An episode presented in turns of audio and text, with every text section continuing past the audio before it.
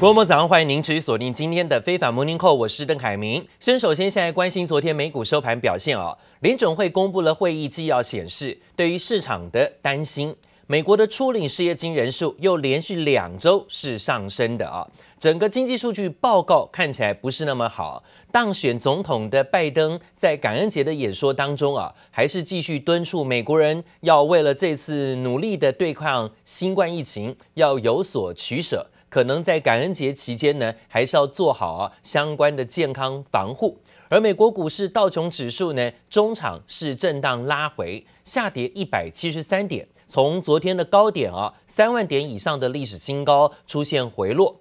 跌幅还好，百分之零点五八，收在两万九千八百七十二点，失守三万点大关。而纳斯达克指数反而逆势走高，上涨五十七点，幅度有百分之零点四八，收在一万两千零九十八点。特斯拉的股价呢是持续的呈现走高创高表现，资金呢避险跑到一些科技股身上去。另外，费半指数震荡拉回，小跌，小跌八点，幅度百分之零点三四，收在两千六百点。S M P 五百种指数也小跌五点，幅度只有百分之零点一六，大涨小回。目前呢，震荡整理的局面。美国股市收盘的表现，而说到了初领申请失业金的人数啊，在美国公布是比预期的要差，又比前一周呢还是多了一些，连续两周增加。反映市场呢是在就业状况不是很好，尤其是又有疫情升温跟封锁的冲击，导致更多劳工失业了。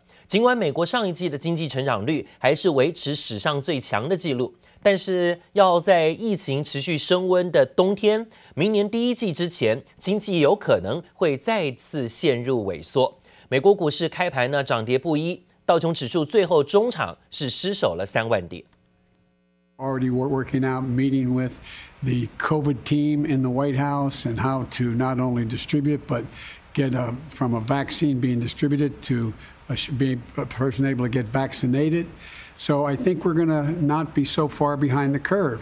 美国准总统拜登开始接手政权，对于掌控疫情很有信心。不过，美国疫情仍然严峻，宾州重症病房仅剩不到两成，加州的病患的住院率两周内就成长了超过百分之八十。 you'll see that we've had in two weeks a 51% increase in test positivity. So you might say, ah, 3.7%, 5.6%, what's the big difference? For us, it's a major difference. That the pressure on our hospitals will continue. 美国周二新增确诊超过十七万人，总确诊人数来到一千两百五十四万例，住院人数更是连续十四天创新高。随着感恩节假期到来，专家担心民众根本不听劝，照样出游，让疫情持续扩散。Public health officials were hoping that more Americans would try to stay home this holiday season. Many people haven't quarantined for 14 days or so before traveling, so we're really worried in the medicine community that we are going to continue to see cases rising up. 疫情没有趋缓的迹象，美国经济持续受到冲击。美国上周初领失业金人数七十七点八万人，续领失业金人数六百零七万，都差于市场预期。美国国内面对疫情的压力，科技业更关注法国数位税对美国经济的冲击。 The US says they're no longer interested. They say the talks were making no headway and they have suspended their participation. So the questions now for France is what they're going to do next. The French finance minister says they will apply their digital services tax. 法国财政部周三宣布，持续推进针对美国科技巨擘的数位税计划，而且点名谷歌、亚马逊、脸书、苹果已经寄发通知要缴纳税款。尽管美国曾扬言要祭出关税反制，但法国似乎铁了心，预计在二零二零年开始执行。《金陵报》杨启华综合报道。 从新冠疫情横扫全球，各国政府呢相继祭出了封锁措施，导致了经济活动陷入了迟滞，甚至包括供应链呢大受影响。这也引发了史无前例的货币跟财政的刺激措施。市场呢预期有更多廉价的资金，就是热钱呢会涌入到股市当中。而新冠疫苗的上市有助于经济跟企业获利快速的复苏，也预料呢这波资金宽松啊还会持续。根据路透社最新的调查，高达百分之七十五的分析师认为啊，全球股市的多头应该至少还在热钱的堆砌当中，至少还有半年之久，应该没有太大的问题。而讲到了最近几年中美关系啊，因为川普呢当选总统之后，这四年啊是搅乱了啊这整个所谓的东亚情势。现在中美关系也急剧恶化。随着新任总统，美国民主党的总统候选人拜登已经胜选，并且呢启动了政权交接。全球高度关注的是中国国家主席习近平什么时候呢对白宫啊来表达祝贺之意？在经过了这十八天的等待之后，习近平终于在昨天致电拜登，表达恭贺之意了。习近平呢在贺电当中说，希望双方今后能够聚焦合作。推动中美关系的健康稳定向前发展。习近平的贺电也提升了全球对于中美关系改善的憧憬。此外呢，中国国家副主席王岐山也致电贺锦丽，祝贺她当选了美国的第一位女性的副总统啊。所以可以看到了，中国正式的在美国选举尘埃落定之后，祭出了贺电。在这样的消息当中，正式画下了川普四年任期的。呃，休止符，美国政权正式变天。川普只做了四年任期之后，即将黯然下台。中国国家主席习近平在昨天已经正式贺电拜登胜选，而这四年被川普伸手搅乱的东北亚各个国家的关系，现在有机会看到和解契机。中国外交部部长王毅啊，昨天才刚刚离开日本。今天呢，会到南韩首尔访问三天，而今天他会会晤南韩总统文在寅，而中韩将会讨论到大陆国家主席习近平未来呢访问韩国的行程。而昨天市场关切的是中日关系的回暖。日本首相菅义伟昨天跟大陆外长王毅是面对面正式会谈了，其中呢也看到王毅特别传达了习近平对菅义伟的口信，呼吁共同合作防疫，也重申支持中国大陆对于日本东京的奥运支持。而根据共同社的报道，中日双方还主动提到了要解决钓鱼台主权的争议问题。电话会谈で申し上げました通りに、両国の安定した関系は日中両国のみならず、国际社会にとっても重要であり、共に责任を果たしていきたいと思います。很重要就是说，呃，那么在日本的政权更替之后，中日关系，呃，作为最重要的两个邻国的关系，我们实现了平稳的过渡，而且呢，双方达成了一致，就是要继续推动。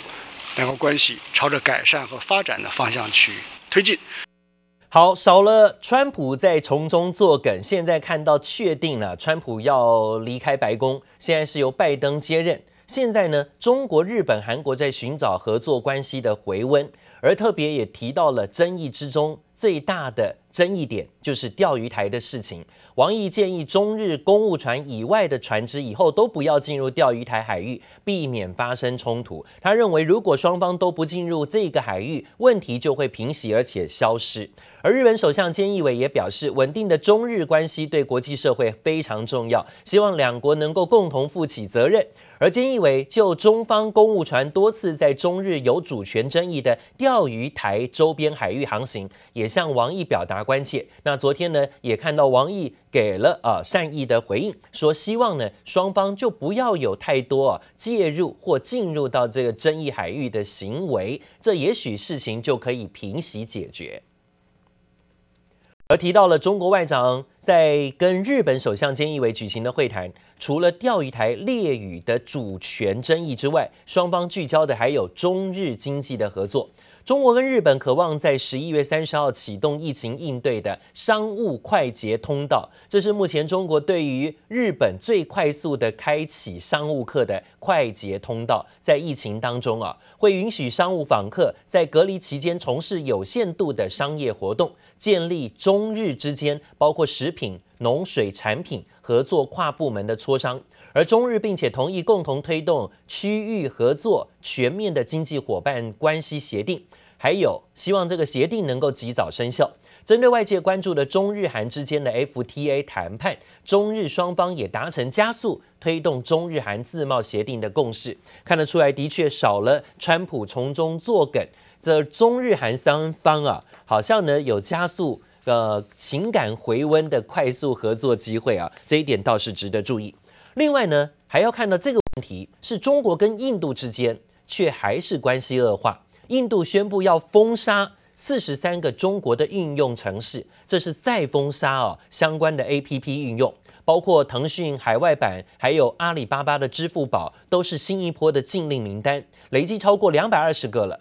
而中印的边境问题也在这里持续有争议。印度媒体又报道，中国在洞朗地区大兴土木，盖新的村落、军事用的仓库，似乎要向印度宣示拥有领土主权，绝不退让。Pangda, a Chinese village constructed approximately 2.5 kilometers into uh, uh, Bhutanese territory near the Doklam Plateau, where India and China had a standoff in 2017. 印度媒体指证莉莉亮出卫星空拍图，率先报道，指控中国竟然在有争议的边界新建一个村落以及军事用途的仓库，似乎想借此宣示领土主权，又触动印度敏感神经。With this new road to the east, they can attempt to get to that same ridge from another access. Access to this ridge would enable China to observe what's called the Chicken's Neck area. The Indian Army cannot accept this, but may now have no choice. 中印边界问题又升温，印度抵制中国企业的行动也没暂停。根据彭博报道，印度紧缩邻国投资，加强审查后，已经搁置近一百四十项投资案，换算近五百亿台币的资金，其中大部分就是来自中国以及香港。印度还持续封杀中国应用程式。The Indian government has dealt yet another blow to Chinese tech giants. The Ministry of Electronic and Information Technology in India Has banned at least 43 more Chinese applications. Most of them happen to be gaming or dating applications. 印度公布第三波禁令名单，包括阿里巴巴的支付宝、腾讯海外版串流平台 WeTV 等四十三个中国应用城市上榜，加上之前两波，累计已经超过两百二十个。印度扩大封杀，立刻引来中国反击。印方应立即纠正这一歧视性的做法，避免给双方合作带来更大的伤害。中印角力不止在两国之间，位于印度洋上的小岛马尔地夫也感受到两国较劲意味浓厚。中国在二零一八年斥资两亿美元，在当地盖了一座友谊之桥——喜纳玛大桥。印度也不甘示弱，要砸五亿美元盖一座更大的桥梁。The government of Maldives is very, very heavily in debt to Chinese commercial banks. I don't see, we don't see this as commercial. We see this as land grab. 马尔地夫前总统认为中国别有用心，不过以观光为主的马尔地夫，中国游客仍是主要收入来源。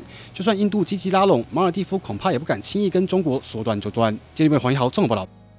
而讲到了现在啊，川普呢在临去秋波，仍然要做回马枪啊，似乎对于中国的限制还是持续出手。美国总统川普最新延长了在美国时间二十七号要到期出售抖音的命令，一口气是延长七天。但预计到下个月四号前呢，抖音的母公司字节跳动也必须呢是在期限之内要转让抖音在美国的业务，否则就不得在当地营运了。川普在八月就签署了行政命令，要求抖音母公司字节跳动限期出售抖音在美国业务，否则不得在美国营运。而这项禁令已经两度延期了。最新要到下个月才会会面临禁止营运的危机，让投资人稍微喘口气。但美国打击中国的力道还不手软，美国国务院伊朗事务特使也在最新表示，美国会再把四间中国跟俄罗斯公司列入制裁实体清单，指控呢这些公司可能协助了伊朗的飞弹发展计划。另外呢，法国的财政部最新下了通牒。也要对于美国的大型啊有垄断嫌疑的大科技业展开反制，传出呢已经通知要求这些公司缴交数位服务税。大型的科技公司包括 Google、脸书、苹果、亚马逊，都可能是要按照计划在十二月份开始支付巨额的税款。法国总统马克宏去年签署了数位税的法案，规定任何在法国境内营收超过两千五百万欧元。全球营收超过七点五亿欧元的公司，必须征收它百分之三的数位税，导致这些大型的跨国集团啊首当其冲，包括脸书、包括苹果、谷歌等等。路透报道，要缴税的企业都已经收到税单了。脸书说呢，他们确保遵守营运所在地的所有税法，但一名亚亚马逊知情的人士则说，公司会遵守税法。至于这百分之三的税是否会带来负面影响，目前外界普遍预期遭到课税的企业会把成本转嫁给广告商跟消费者身上。而根据最新法新社的报道说，啊，现在看到疫情在全球的总病例数已经超过了六千万例了。而在欧洲压力很大，包含了德国总理梅克尔更说，已经跟十六个邦的总理达成协议，要把部分封锁措施延长到十二月底，可能会到圣诞节。后续呢还会一路延长实施，可能到明年一月。包含德国先前宣布的餐厅、酒吧、健身房这些娱乐性的场所都要关闭，包括德国足球甲级联赛赛事也必须闭门举行。重量级的科技公司 IBM 也宣布，受到疫情影响，还可能会在欧洲继续裁员。而继 IBM 欧洲裁员大约啊百分之二十的员工之外，英国跟德国的员工也受到影响最大。那另外呢，也看到了，在许多啊民众希望期待的疫苗，到底能不能够正式的满足在包括美国的需求啊？现在呢，也向全球提供疫苗等等。都是目前市场关注的重点，也许明年二月就会透露出一些新的好消息。而另外呢，则讲到十一月以来，中国也爆发了新冠疫情的爆发，重新有在复燃的情形。而中国官方最新召开记者会，居然认定啊，这波传染源之外，除了人传人，还有物传人啊，也要特别注意。尤其呢，在疫情爆发确诊的病例当中，居然发现。有来自于进口的冷冻食品带来的传染源，其中呢，来自于美国有美国进口的所谓猪头啊，猪的头汁，猪只的头啊，在这样的情况之中，居然发现有病毒感染，这样的情况也让进口冷冻产品还有进口产品也蒙上阴影。近三十天累计新增本土确诊病例九十八例。是此前三十天的七点五倍。中国新冠疫情出现复燃迹象，上海接连爆发数起案例，染疫者主要是上海浦东机场工作人员。中国国家卫健委召开记者会表示，此波疫情除了人传人以外，还包括物传人。浦东机场一度封闭检测近两万名相关人员。疫情传播呈现出从物到人和从人到人并存的特征。近期。进口冷链食品核酸阳性检出率明显增高。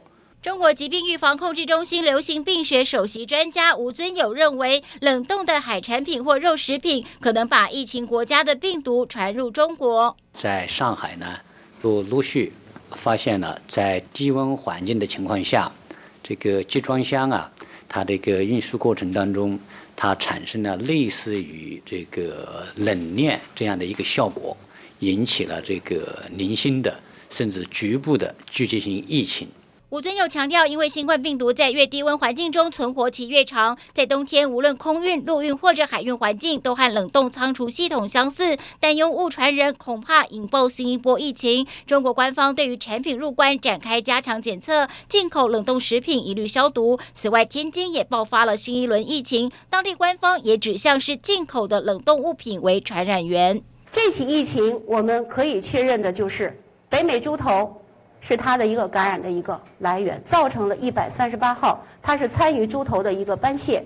据天津疾控中心表示，十一月八号确诊病例是一位冷冻库的装卸工，病毒基因检测结果认定和北美三到六月所流行的相似，所以也怀疑是物传人所造成。记者黄心如、吕佳涵综合报道。